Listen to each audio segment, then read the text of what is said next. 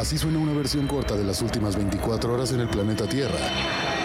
La conversación del mundo, aquí, en el Brief, con arroba el Che Arturo.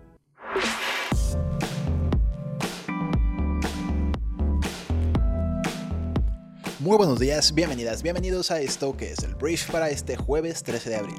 Yo soy Arturo Salazar, soy tu anfitrión y uno de los fundadores de Briefy, y en este podcast vas a informarte con un resumen de las noticias que debes conocer el día de hoy para ser una persona bien informada. Muchísimas gracias por estar aquí y vamos a comenzar con esto que es el Brief.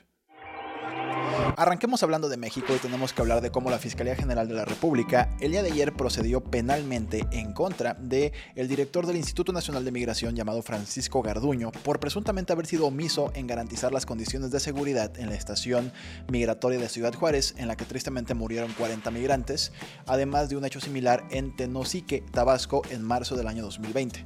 La dependencia federal informó anoche que la imputación contra Garduño y otro mando del Instituto, Instituto perdón, Nacional de Migración fue presentada ante un juez por el delito de ejercicio indebido del servicio público, sancionado con 1 a 3 años de prisión. Garduño es responsabilizado de no cumplir con sus obligaciones de vigilar, proteger y dar seguridad a las personas e instalaciones a su cargo.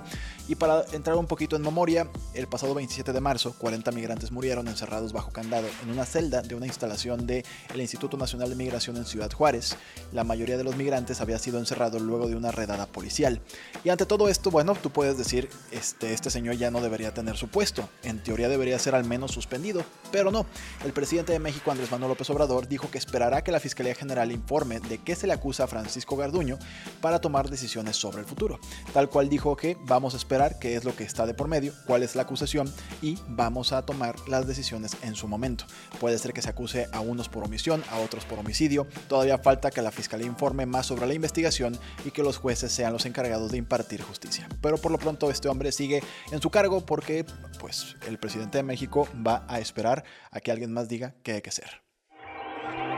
Hablemos de un tema que seguramente va a levantar algunas cejas dentro del gobierno federal el día de hoy, porque por segunda ocasión la Corte Interamericana de Derechos Humanos ordenó a México eliminar la figura del arraigo y modificar la ley respecto a la prisión preventiva oficiosa al considerarlas contrarias a los derechos fundamentales.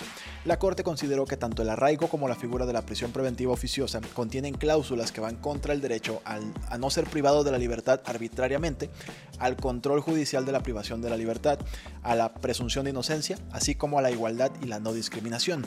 Y esta nueva sentencia ocurre tras responsabilizar al Estado mexicano de violaciones a los derechos humanos de Daniel García Rodríguez y Reyes Alpizar Ortiz, quienes, escuchen esto, estuvieron 17 años en prisión preventiva acusados sin pruebas de homicidio. Pero pues ahí los dejaron porque la ley afirma que si eres acusado de homicidio tienes que estar en la cárcel y pues hasta que tu proceso continúe te emitan una sentencia y pues determinen si eres culpable o no. Estos hombres jamás tuvieron pruebas, jamás tuvieron una sentencia, estuvieron 17 años en la cárcel. Y es por eso que la Corte Interamericana de Derechos Humanos nos vuelve a decir a nosotros México que tenemos que eliminar esto porque hay muchísima gente atorada en la cárcel porque pues, sus trámites simplemente no tienen cabida, o sea, no, tienen, no tenemos capacidad en el sistema para poder darles trámites a todos. Entonces, si no tienes dinero y no tienes capacidad de contratar a buenos abogados para que muevan las cosas, pues entonces te quedas en la cárcel y estos hombres estuvieron 17 años sin sentencia. Ahora, Em, esto va obviamente a topar con pared con el presidente de México porque, bueno, AMLO es un férreo defensor de esta figura, de la prisión eh, preventiva oficiosa, y en 2019 incluso amplió el catálogo para que se aplicara prisión preventiva también en tres em, delitos fiscales. Sin embargo, tras una larga discusión, el Pleno de la Suprema Corte de Justicia de la Nación ordenó a final del año pasado sacarlos de la lista.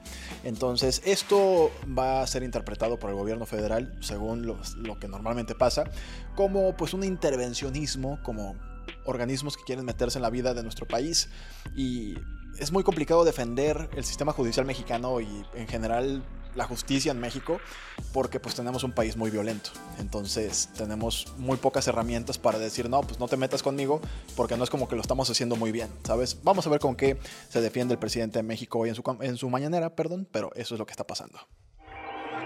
Ahora, vamos a hablar de una reforma al Tribunal Electoral que hemos estado hablando de ella, en la que, bueno, la noticia es que esta reforma, ahorita te la voy a explicar en qué contiene si no lo sabes, está perdiendo fuerza mientras los partidos se dividen por ciertos puntos en esta reforma. Ahí te va. La nueva iniciativa de reforma al Tribunal Electoral del Poder Judicial de la Federación, que hasta finales de marzo tenía el apoyo de seis de las siete bancadas en la Cámara de Diputados, comenzó a perder fuerza esta semana debido a la división que algunos de sus planteamientos generan entre las y los legisladores, en particular sus posibles repercusiones para la paridad de género y la representación de minorías. Se tenía previsto que el asunto se discutiera este martes en la Comisión de Puntos Constitucionales de San Lázaro, pero el debate se pospuso hasta nuevo aviso a la solicitud de algunos grupos parlamentarios. Todavía antier por la tarde, el diputado Juan Ramiro Robledo, presidente de la comisión e integrante de Morena, pues anunció que las bancadas del PAN y PRI pidieron más tiempo para revisar la reforma, aunque en un principio habían expresado su respaldo. Y esta es la tercera vez que la discusión se pospone. La primera ocurrió a finales de marzo, cuando Robledo informó que el tema se postergaría porque los coordinadores parlamentarios querían ver el proyecto de dictamen con detenimiento, y por ello la comisión citó a sesión hasta el lunes 10 de abril, después de las vacaciones de Semana Santa, pero vuelve a posponerse. Esta reforma lo que pues lo que pide o lo que haría es quitarle muchas facultades al Tribunal Electoral sobre los partidos políticos y no podría sancionar algunas cosas que hoy en día son sancionables. Muchas personas hablan de que esto es un retroceso y es perder el control de los partidos políticos que de por sí son gandallas, pues esto en teoría estaría dándoles más posibilidades de hacer sus trucuñuelas. Entonces, bueno, por lo pronto esto avanzaba como muy bien, empezó a tener como muchísima oposición de aliados de estos partidos y ya están patinándose y vamos a ver si esto termina discutiéndose. Ahorita ni siquiera se ha aprobado que se discuta en el Pleno, ¿sabes? O sea, apenas se está discutiendo si esto va a ser un proyecto de ley en forma en la Cámara de Diputados que se va a votar. Entonces, veremos qué ocurre. Hablemos de las noticias más importantes del resto del mundo y voy a empezar hablando del expresidente más naranja del mundo, el señor Donald Trump, que bueno, es expresidente de Estados Unidos, que demandó a su exabogado y colaborador Michael Cohen por más de 500 millones de dólares según en un escrito presentado este miércoles ante un tribunal de Florida.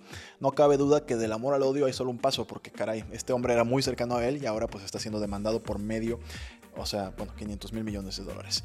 Em, Cohen testificó ante un gran jurado de Manhattan que posteriormente acusó a Trump de 34 delitos graves de falsificación de registros comerciales, y lo que supone pues la primera vez en la historia de Estados Unidos en la que un expresidente es acusado de un delito. Trump, que aspira a ser el candidato republicano a la presidencia en 2024, se declaró obviamente inocente en este caso el 4 de abril, y la demanda acusa a Cohen de violar su relación abogado-cliente con Trump al revelar sus confidencias y, según eh, lo que dice Trump, es difundir falsedades, las famosas fake news que tanto dicen en todos lados, pues los están acusando de esto a Michael Cohen. La demanda, lo repito, es por 500 millones de dólares. Ahora hablemos del príncipe Henry, este duque de Sussex, que bueno, renunció a la, a la, familia británica, a la familia real británica, perdón. Y pues la gente se preguntaba, mira, pues ya va a ser la coronación de su papá, el rey Carlos III. Y la gente se preguntaba, a ver, pues van a ir a la coronación, no van a ir a la coronación.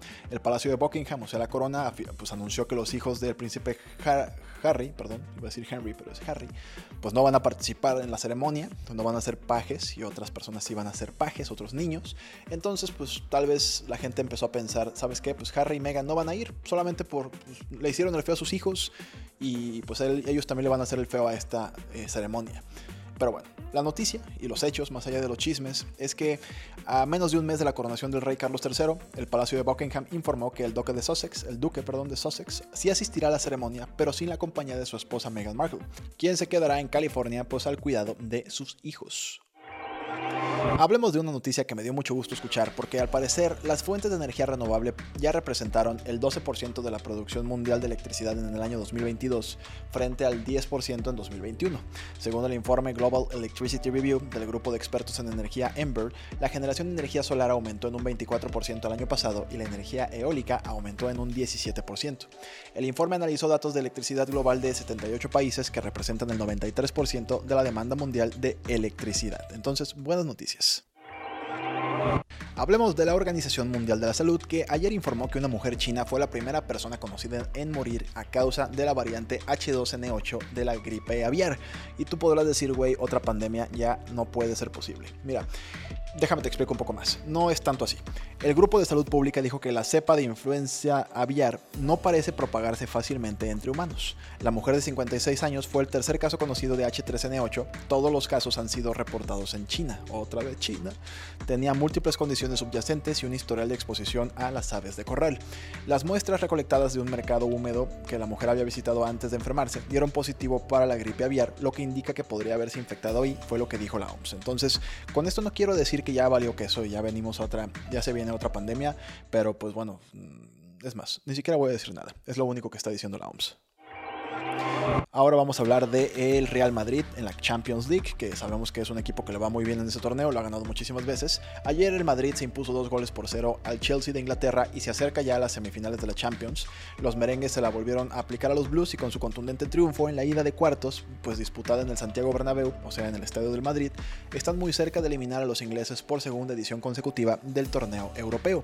La otra, eh, el otro partido de cuartos que se jugó ayer fue entre el Milan y el Napoli del Chucky Lozano, que ganó el Milan un gol por cero en casa. Eh, tuvieron una expulsión los del Napoli. De hecho, también el Chelsea tuvo un expulsado. Y bueno, un gol por cero entonces el, el Milan contra el Napoli. Y acá dos goles por cero derrota el Real Madrid al Chelsea. Yo creo que ambas series todavía tienen algo que contar. Yo creo que no están definidas. Hablemos de la serie de House of Dragon, que es esta precuela de Game of Thrones, la súper exitosa serie de HBO. Mira, la noticia es que HBO acaba de dar el pistoletazo, el balazo de salida a la grabación de una de sus series estrella, por lo que pues abróchense los cinturones porque la casa Targaryen aún tiene muchas intrigas palaciegas que resolver. Ha sido Ryan Condal, uno de los creadores y showrunners de la serie, quien ha dado la buena nueva en un comunicado, tal cual dice esto, la Casa del Dragón ha regresado. Estamos encantados de volver a grabar con los miembros de nuestra familia original así como con nuevos talentos a ambos lados de la cámara. Todos tus personajes favoritos pronto estarán conspirando en las mesas del consejo, dirigiendo a sus ejércitos y montando sus dragones en plena batalla. Se espera que The House of Dragon vuelva a HBO a finales del año 2023 o principios del año 2024. Muy bien, antes de irme quiero hacerte mi recomendación del día en Briefy, que no lo dije al principio, pero tenemos una aplicación móvil que lo que hace es que ayuda a los líderes de negocios a prepararse rápidamente para ser mejores líderes de negocios.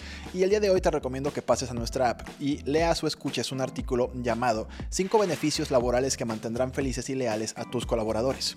La realidad es que pues ya tener vacaciones y un paquete de beneficios no son suficientes para tener o hacerte con el mejor talento del mercado. Entonces, muy puntualmente este artículo te explica en tres minutos eh, esos cinco beneficios que van a hacerte destacar y te convertirán en una organización fuera de serie en donde la gente pueda trabajar contigo o quiera trabajar contigo, más allá de si está de acuerdo o no con la misión que tienes en tu empresa y bla, bla, bla, bla, bla. Entonces, esto lo puedes encontrar en Briefy para todos nuestros suscriptores. Por último, pues muchísimas gracias por haber estado aquí. Esta fue la conversación del mundo para este jueves y nos escuchamos el día de mañana en la siguiente edición de esto que es el Brief. Yo soy Arturo.